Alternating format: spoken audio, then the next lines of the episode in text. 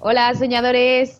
Hola. Eh, bienvenidos al segundo episodio de esta primera temporada de Mentoring for Woman. Eh, hoy os traemos otro tema diferente. Hoy vamos a hablar de, bueno, algo que está ahora muy a, que viene muy a propósito y es el tema de los propósitos. Eh, los propósitos para el año nuevo, cómo, eh, cómo no abandonar propósitos, podría ser eso, o cómo intentar eh, cumplir nuestros propósitos sin morir el intento. Bienvenida, Sara, hola. Hola. ¿Qué es para ti un propósito? Bueno, pues para mí, bueno, yo quería que hacer una distinción entre el propósito y los propósitos, ¿vale? Porque el propósito vital es como aquello a lo que hemos venido a este mundo, ¿no? Que, ¿Cuál es nuestra misión en esta vida, ¿no? Pero eso, si quieres, podemos hablar en otro podcast. Hoy estoy hablando de los propósitos, de las cosas que nos proponemos eh, para conseguir, ¿no? Y según la RAE, em, un propósito es la determinación firme de hacer algo. Es decir, acción. El problema que, ¿cuál es el que, cuál es el que suele ocurrir? Que los propósitos generalmente los abandonamos mm, prácticamente el 15 de enero, ya nadie tiene ningún propósito o, ni siquiera, a veces ni lo intentamos, nos lo ponemos así como motivación y hacemos una lista y tal, pero... ¿Y por qué, por qué crees que abandonan a uno esos propósitos? Pues bueno, yo creo que existen varias razones, ¿no? En primer lugar, eh, cuando hablamos de propósito deberíamos hablar un poco de hábitos mm, mejor. Yo he puesto propósito y hablo de propósito porque creo que la gente así, bueno, también lo entiende mejor, pero en el fondo los propósitos son hábitos. Eh, por ejemplo, uno muy común, ¿no? Que es apuntarse al gimnasio o hacer deporte o perder peso. Eso no es una cosa que se pueda hacer de un día para otro, eso requiere de práctica, requiere de tiempo y requiere de hábito. Es decir, el hábito es hacer una cosa todos los días, todos los días, ¿no? Entonces, a veces, pues, pues intentamos, el problema es que intentamos hacer cambios súper grandes del tirón, por ejemplo. Voy a dejar de fumar, eh, dejar de beber, además voy a hacer deporte todos los días y voy a comer súper bien. ¿Cuál es el seguro que alguno de los que nos está escuchando viendo se siente identificado con esto. Bueno, sí, es que somos todos, esos hemos sido todos. Y yo me di cuenta que al final cuando, sobre todo este año me he dado cuenta, ¿no? Que cuando quieres realmente conseguir algo, primero requiere de hábito, es decir, la costumbre de hacerlo siempre que, por ejemplo, para mí el mejor hábito para hacer deporte es, por ejemplo, programarme una hora todos los días y todos los días la misma hora y no ni pretender, por ejemplo, hacerlo perfecto, ni saber, simplemente mi meta cuando quiero coger un hábito es apuntarlo y hacerlo. Es decir, si quieres ir al gimnasio, con que cojas una semana entera, te vayas a la puerta del gimnasio, te vuelvas, ya estás, ya estás poniendo un pasito ahí. El problema es que intentamos hacer cambios que son bastante insostenibles, ¿no? Que, nos requieren de un gran sacrificio.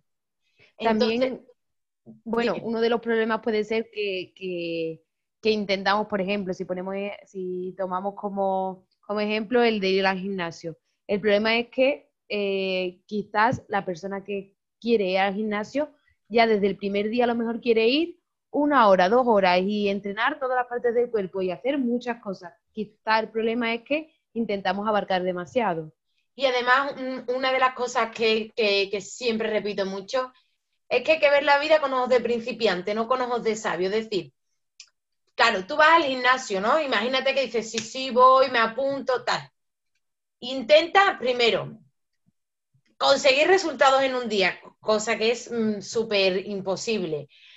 Hacerlo bien. Eh, o sea, me refiero, por ejemplo, yo ahora, ahora, después de dos años y pico, estoy aprendiendo y estoy como consiguiendo los cambios en el cuerpo que yo quiero.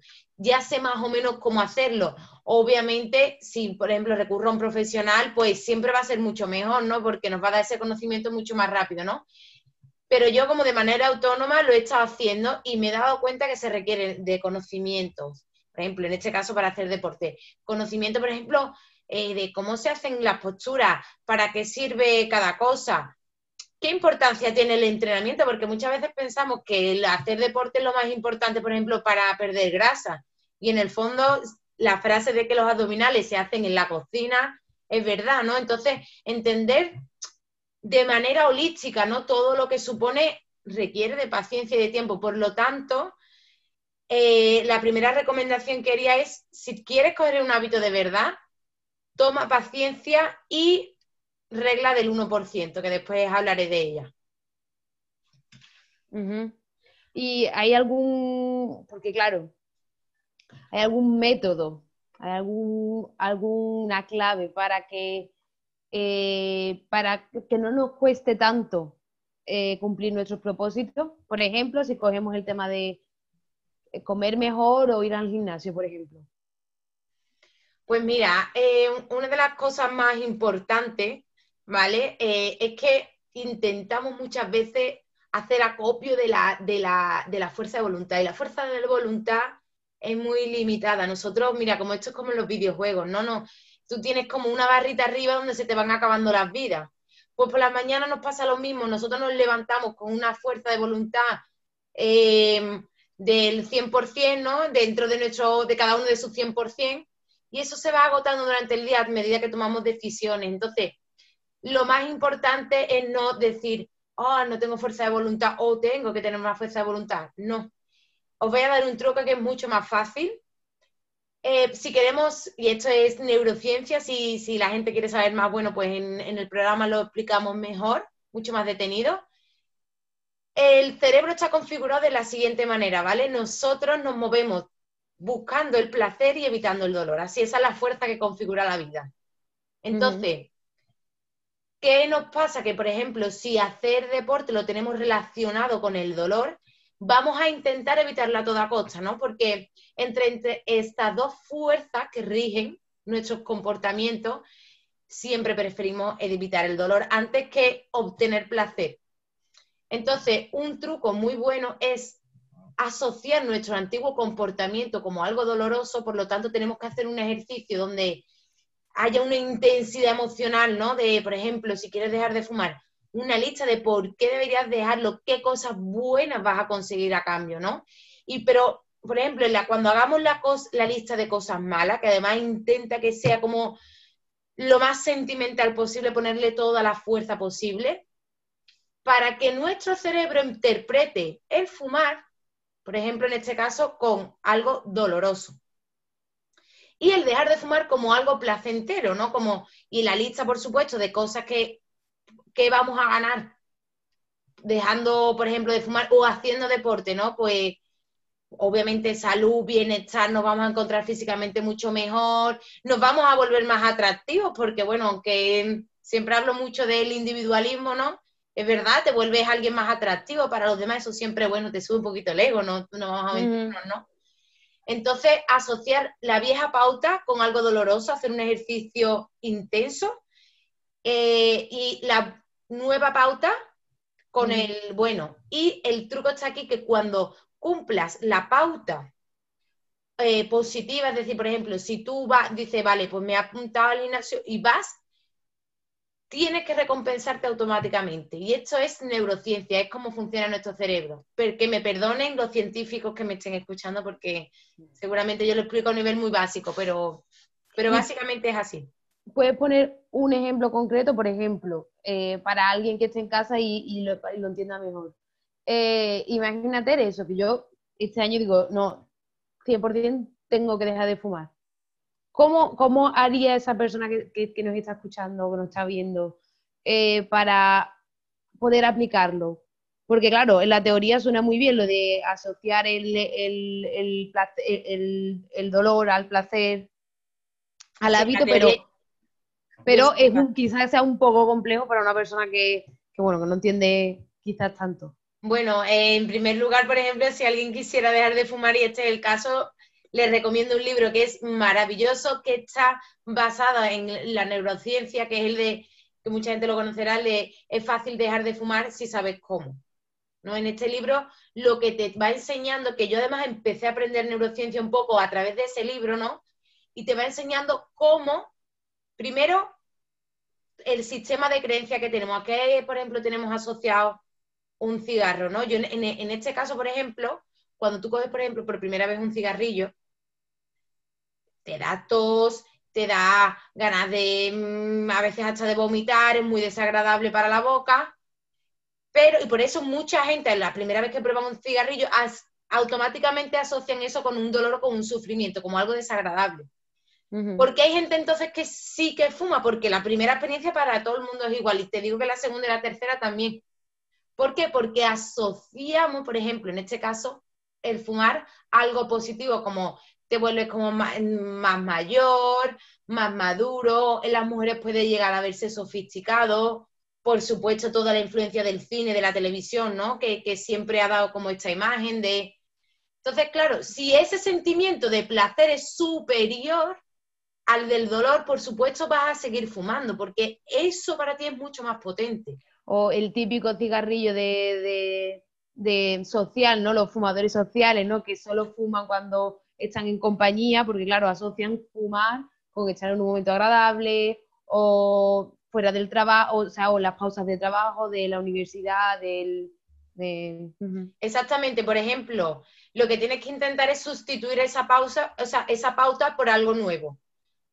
Y, pero el primer ejercicio sobre todo es hacer, yo en este caso recomendaría hacer una lista de preguntas, además, de por qué quieres dejarlo, que, que, que pongas mucha intensidad, porque muchas veces nos proponemos este tipo de cosas y en la cabeza pues todo queda ahí como en el aire, la cabeza está como para crear ideas, pero no para retenerlas, ¿no? Y a veces tenemos un discurso que no es lógico, ¿no? Sin embargo, si tú te pones en un papel, coges un folio en blanco y te pones a escribir y, te obligas a escribir 50 cosas por las que quiero dejar de fumar, ¿qué, qué me va a traer esto bueno? Podemos empezar a asociar eso como una pauta negativa y, la nueva tenemos que asociarlo con algo placentero. Es verdad que al principio, por ejemplo, en el caso de fumar o hacer deporte es un poco complicado, pero los resultados tardan un poquito en llegar, por lo menos la satisfacción. De hecho, muchas veces lo que recomiendo es cuando queremos tener un propósito nuevo es recompensarnos automáticamente. Por ejemplo, si tú dices, quiero ir al gimnasio, simplemente vas a la puerta del gimnasio y te vuelves a tu casa, recompénsate. Si crees que eso ha sido suficiente para ti, recompénsate. Para que tu cerebro empiece a asociar esa nueva pauta con algo placentero. No sé si más o menos lo he explicado bien. Sí, bueno, sí, sí. Eh, se, entiende, se entiende. Es decir. Es, complicado, o sea, es un poco más complejo que esto, pero bueno. Claro, es decir, por ejemplo, o sea, si yo quisiera dejar de fumar, primero lo, primero que debería hacer es pues hacer una lista de todo lo que ganaría si dejara de fumar, eh, hacer bueno, hacerte consciente de eso, porque muchas veces no sabemos por qué fumamos o, no queremos verlo. Eh, y después intentar, eh, por ejemplo, cómo llevaría yo a cabo un, vale, ya he hecho la lista y después, ¿cómo intento yo asociar el tabaco algo malo? Pues en este caso, obviamente, a ver, eh, tiene una, el tabaco en este caso es que tiene una lista de, cosas malas. Primero, lo que tienes que hacer a nivel individual, por ejemplo, el dinero que gastas, la salud que pierdes, la energía que pierdes,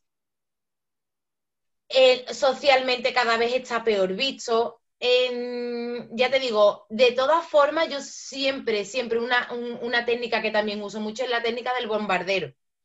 La técnica del bombardero es, si a ti de manera autónoma no te sale una lista de 50 cosas, búscalas en internet, pon una lista, o sea, rodéate, cómprate libros de dejar de fumar. Y te digo que lo que tienes que es, eh, como sitiar, ¿no? Como, bueno, bombardear tu cerebro con cosas que te hagan decir, dejar de fumar es súper bueno, es lo mejor que te va a pasar, ¿sabes? Y empezar a asociarlo con algo, con algo positivo, el dejarlo, ¿no? Que, te quede una expectativa, una motivación que tú digas, coño, que la lista de cosas buenas por dejarlo sea superior a, seguir fumando, ¿no?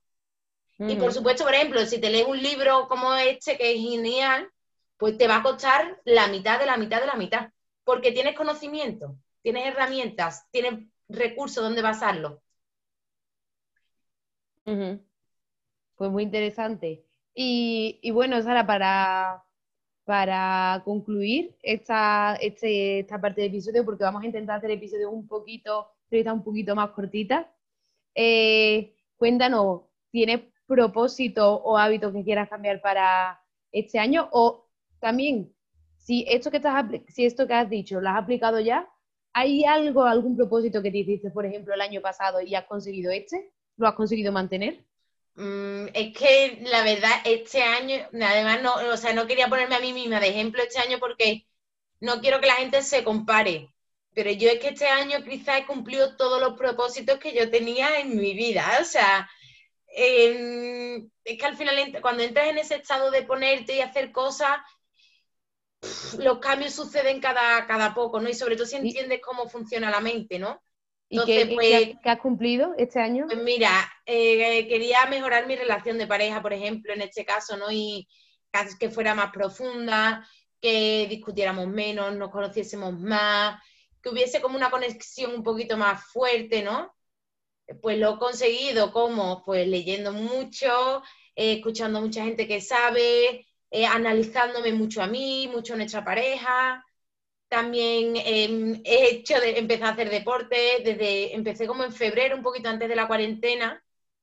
Y eso te digo, empecé un par de días a la semana, me costaba, pero ya justo empezó el confinamiento y ahí no lo he dejado porque ya mm, he aprendido también cómo, cómo, lo he hecho, ¿no? También pues mm, viendo muchos vídeos de cómo, por ejemplo, cómo perder grasa, pero no, me refiero, no te vayas a alguien que no tenga ni idea. Por ejemplo, vete a Sasha Fitness, que, te va a ayudar muchísimo, te va a dar unos consejos brutales y te va a enseñar cómo funciona tu cuerpo, ¿no?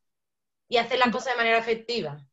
Y un, inciso aquí, yo creo que también otro de los, este tip lo doy yo, es que las dos conseguimos empezar a hacer deporte y no abandonarlo, que es lo más importante, también porque eh, nos llamábamos por, por WhatsApp todos los días, hacíamos una videollamada a las 7 de la tarde todos los días eh, o bueno, todos los días, cinco o seis días a la semana, y nos obligamos, búscate un amigo, búscate un compañero. Las, las, los propósitos, si son compartidos, son mucho más fáciles de llevar a cabo. Búscate a alguien que te acompañe. Si tienes ese amigo a mí una cosa que me, por ejemplo, un hábito que yo cambié hace muchos años y que he mantenido en el tiempo, por ejemplo, una cosa muy simple, pero es dejarme de comer las uñas.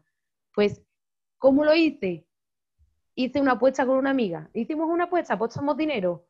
Oye, 20 eh, euros a que de aquí a tres meses no me he comido, no me he comido ninguna uña. Yo me lo tomé tan en serio que a día de hoy no me como las uñas. Y es simplemente apostar, apuesta. Sí, eso le animo a la gente que si tiene algún reto, por supuesto, a ver, eh, no dependas de nadie, sí, pero si por ejemplo tu pareja, tu amiga, quien sea, tenéis un propósito parecido, por ejemplo, hacer deporte, pone 200 euros. El que no vaya todo el mes se lo tiene que pagar al otro. Lo firmáis y os comprometéis. Te digo yo que al final acabas yendo. Tienes que tener como, como esa barrera para, poder hacerlo. Búscate un cómplice, igual que tienes un cómplice para para cosas malas, para, cosas buenas. Exacto. Y forzaros el uno al otro yo creo que también, y motivaros, motivaros y forzaros y, y, daros caña cuando la tengáis que dar. Yo creo que eso es, o sea, hace el, el, hace el hábito mucho más fácil, mucho A mí, Telma, me gustaría dar unos, mm, unos tips que tengo aquí súper rápidos para no abandonar los propósitos, ¿vale? Eh, si te parece, lo voy a decir así un poquito más de carrerilla sin enrollarme mucho. ¿Vale? Eh, en primer lugar, cambiar el propósito por el hábito. Es decir, conoce primero, si no sabes cómo se crean los hábitos, conócelo. Hay 200.000 personas hablando de hábitos en, YouTube. Si queréis, os recomiendo algunas. Eh, ahora mismo que me acuerde, Beyond Wars y Iris Roy. Las dos hablan muchísimo de hábitos de propósito. Después también está el libro de hábitos atómicos. No me acuerdo del autor, pero también está súper interesante. Por lo tanto, cambiamos propósitos por hábitos. Eh, en segundo lugar, la regla del 1%, es decir, mejorar todos los días un 1% es la clave. O sea, no se trata de un 100% un día y después nada, no. un 1% que tú digas, hoy, hoy he hecho algo, algo para acercarme a mi meta. Si tu meta es perder 10 kilos, mm, si, si eres una persona mega sedentaria y mega perezosa, haz tres sentadillas, tres sentadillas, haz algo que te acerque a esa meta, ¿vale? En segundo lugar, em, ten buenos motivos para hacerlo, esto es súper importante. Si los motivos son para gustarle a otras personas, para gustar más a los demás, para ser socialmente aceptado, el propósito se te va a la mierda en un segundo. El propósito y las intenciones las tenemos que hacer siempre y los cambios por nosotros.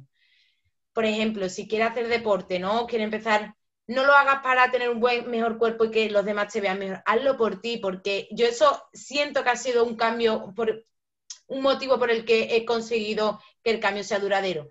Porque lo hago, mi intención es sentirme bien con eso, sentirme yo bien, sentirme vital, tener más energía, tener más fuerza. Yo mm, me gusta la sensación de sentirme fuerte, ¿sabes? Entonces, haz los cambios por ti, no por los demás.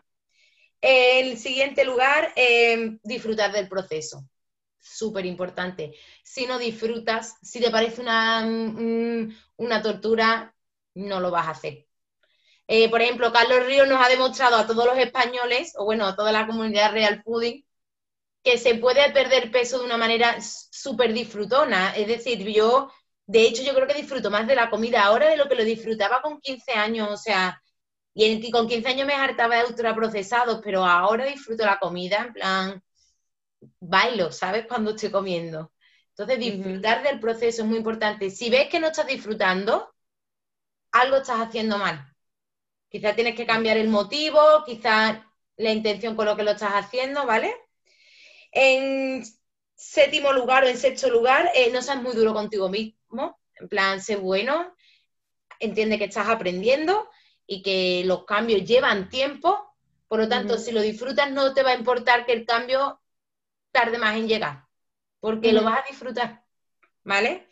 Otro consejo que no lo tengo aquí escrito, pero el que tú has dicho, si te cuesta hacer algo solo, comprométete con alguien. Pon una cantidad de dinero y ahí ya te digo yo que te pones las pilas, ¿sabes? Presiónate a ti mismo. Y por último, eh, pon propósitos también que te motiven, que no sea todo mm, perder peso, cosas que te cuesten mucho sacrificio. Eh, por ejemplo, yo tengo aquí apuntado uno de ellos que es pasar más tiempo con la familia, ¿no? O más tiempo de calidad, o hacer planes juntos, hacer un viaje juntos. Eh, que en tu lista de propósitos haya también muchas cosas que tú digas, uy, esto lo quiero hacer yo. Haz una lista y piensa qué cosas son importantes para ti en tu vida, que te hace feliz. Muchas veces creemos que nos hace feliz un iPhone un iPhone no nos hace feliz, nos hace feliz todos una cervecita con nuestras amigas, un día a la semana charlar. Pues ponte eso también como hábito, pues todos los jueves me voy a quedar con mis amigos a tomarme algo y no sé, cosas que te gusten también, ¿sabes? Y que te creen alegría. Así que nada, estos son los tips que doy para no abandonar Ya para terminar, creo, creo que hay una sorpresa.